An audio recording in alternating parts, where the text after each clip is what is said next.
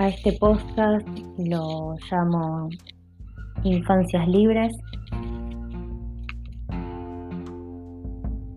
porque me parece y me resulta necesario em, sacarnos de encima esta heteronormatividad en la que vivimos, que igualmente considero que nos encontramos en transición y en deconstrucción, pero que es un largo camino para desaprender todo lo, aprendido. Eh, con, con el nacimiento nos, nos ponen un nombre, nos ponen una ropa, eh, nos dan juguetes, nos enseñan juegos, nos hacen hacer deportes, dependiendo de nuestra sexualidad. Pareciera que aquel sexo con el que nacemos nos determina para ser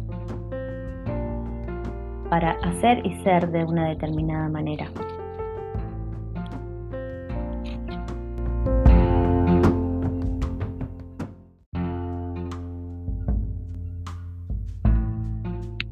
Y me parece muy importante que los docentes, como actores de, la educación, eh, trabajen fuertemente en en esto del respeto y la libertad y la vida sexual o, o el ser que quieren ser.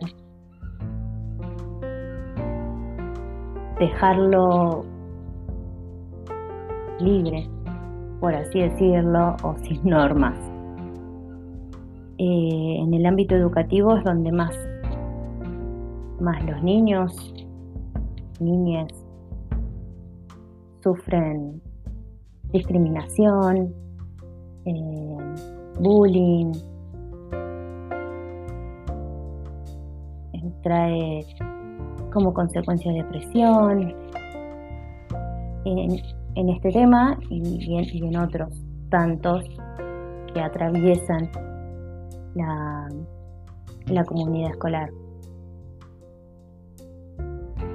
Pero me pasó una anécdota pequeña, que yo soy mamá, tengo gemelos de cuatro, de 6 y en el jardín, en sala de 4, a él le empezó a gustar mucho el color rosa, quería todo rosa, zapatillas, ropa, pintaba con su color favorito que era el rosa, torta de cumpleaños rosa, hasta que me empezó a decir que la maestra le decía que el rosa era un color de nena. La maestra y sus compañeros y compañeres, que él no podía usar rosa, que él no podía jugar con juguetes de nena.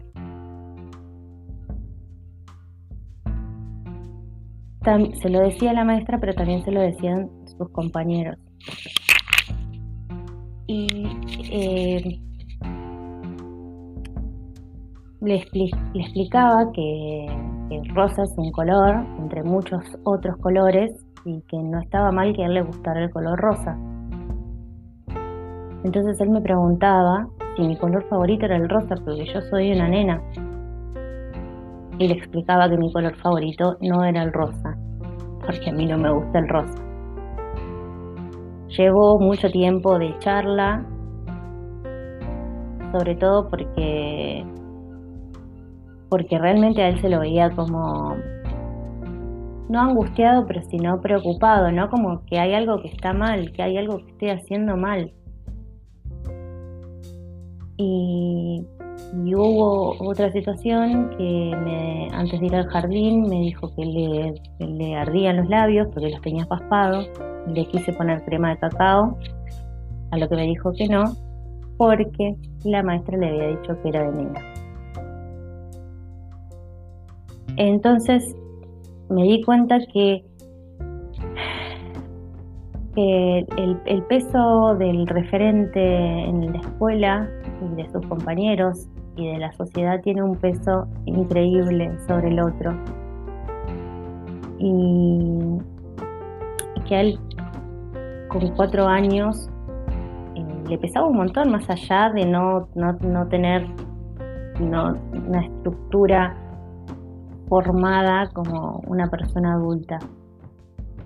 Eh, entonces me parece importante que los docentes trabajen sobre esto, trabajen desde, me parece desde uno mismo, porque eh, estando y eh, siendo parte del sistema educativo, trabajando, me parece que uno ya está, debería estar en tema.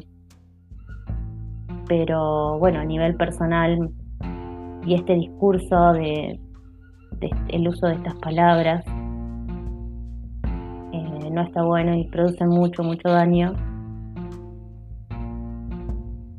que en muchos casos es irreversible.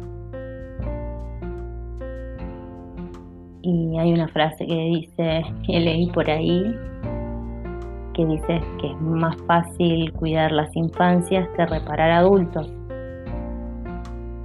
Entonces, eh, trabajar el respeto sobre todas las cosas, el respeto al otro y, y dejar que crezcan niños, niñas, niñas libres con deseos, con sueños, con el goce 100% de la vida, de, su sexualidad, de sus gustos, para que puedan ser felices.